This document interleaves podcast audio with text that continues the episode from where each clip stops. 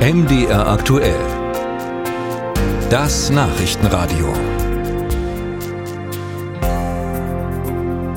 Deutschland steigt ja aus der Kohle aus, aber was wird dann aus den Kraftwerken, den Lagerhallen, den Brikettfabriken?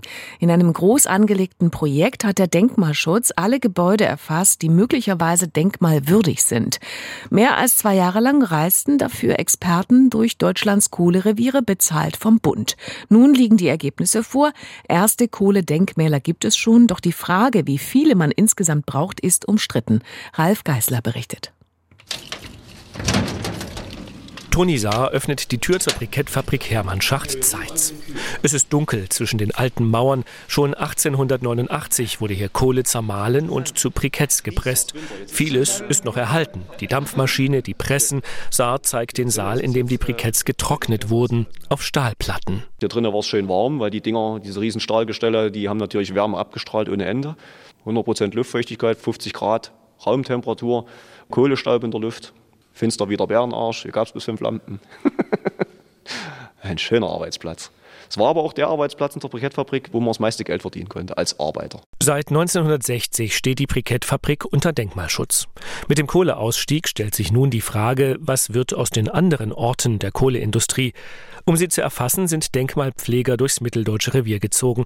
Im Dezember, sagt Martin Schneider vom Landesamt für Denkmalpflege Sachsen-Anhalt, habe man die Erfassung im Land abgeschlossen. Wir haben von Grabsteinen, von Bergleuten bis hin zu Kraftwerken, Brikettfabriken, ich sag mal, bei unserem Erfassungsprojekt waren es insgesamt an Objekten, was wir aufgenommen haben, über 2600 Stück. Nicht alle dieser Objekte werden automatisch zu Denkmälern erklärt, aber einige.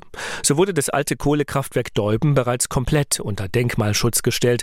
Beim dortigen SPD-Bundestagsabgeordneten Rüdiger Erben sorgte das für Unmut. Denn der Denkmalstatus, so seine Befürchtung, verhindere eine Weiterentwicklung.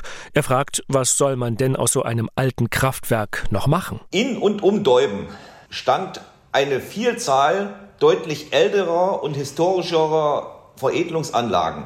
Alles ist dort, und zwar auch schon unter dem Geltungsbereich des heutigen Denkmalschutzgesetzes, dem Erdboden gleichgemacht worden. Und jetzt kettet man sich an die letzten Anlagen und verhindert damit eine Entwicklung. Und das kritisiere ich vor allem. Sachsen-Anhalts Landeskonservatorin Elisabeth Rüber-Schütte entgegnet, sie wolle auch an Denkmälern wirtschaftliche Aktivität ermöglichen. Was das konkret heißt, lässt sie offen. Für die Nachnutzung des Kraftwerks Deuben führe man Gespräche. Generell finde sie es schade, dass viele Zeugnisse der Kohleindustrie schon verloren sind. Es ist ja leider so, dass Mitteldeutsche Revier nicht ganz so prominent ist, vielleicht in der Wahrnehmung wie das Rheinische Revier, aber hier hochbedeutend gewesen ist, auch für viele Folgeindustrien gesorgt hat äh, und auch für ganz viele Innovationsschübe, die dann auf andere Bereiche dann übertragen wurden. Und da äh, geht es einfach darum, also diese Kultur ein bisschen bei dem Strukturwandel ganzheitlich zu erfassen, zu bewahren und vielleicht auch nochmal bewusst zu machen. Das sind 300 Jahre Geschichte, die können wir nicht unter den Tisch kehren. Toni Saar hat Kohlegeschichte im Blut. Er führt durch die Brikettfabrik Zeitz. Was hier rauskam, waren Markenprodukte mit eingeprägten Herstellernamen auf jedem Brikett. Und ich muss wirklich sagen, die Firmenlogos, die haben sich damals richtig Mühe gegeben, wirklich ihren Namen zu zeigen. Es war die einfachste Werbung, jeder hat es in der Hand gehabt. Saar ist froh, dass die Zeitzer Fabrik die Zeiten überdauert hat. Er führt ehrenamtlich durch die Anlage, das Interesse sei groß. Trotzdem bleibt offen, wie viele solcher Erinnerungsorte die Kohleregion künftig braucht.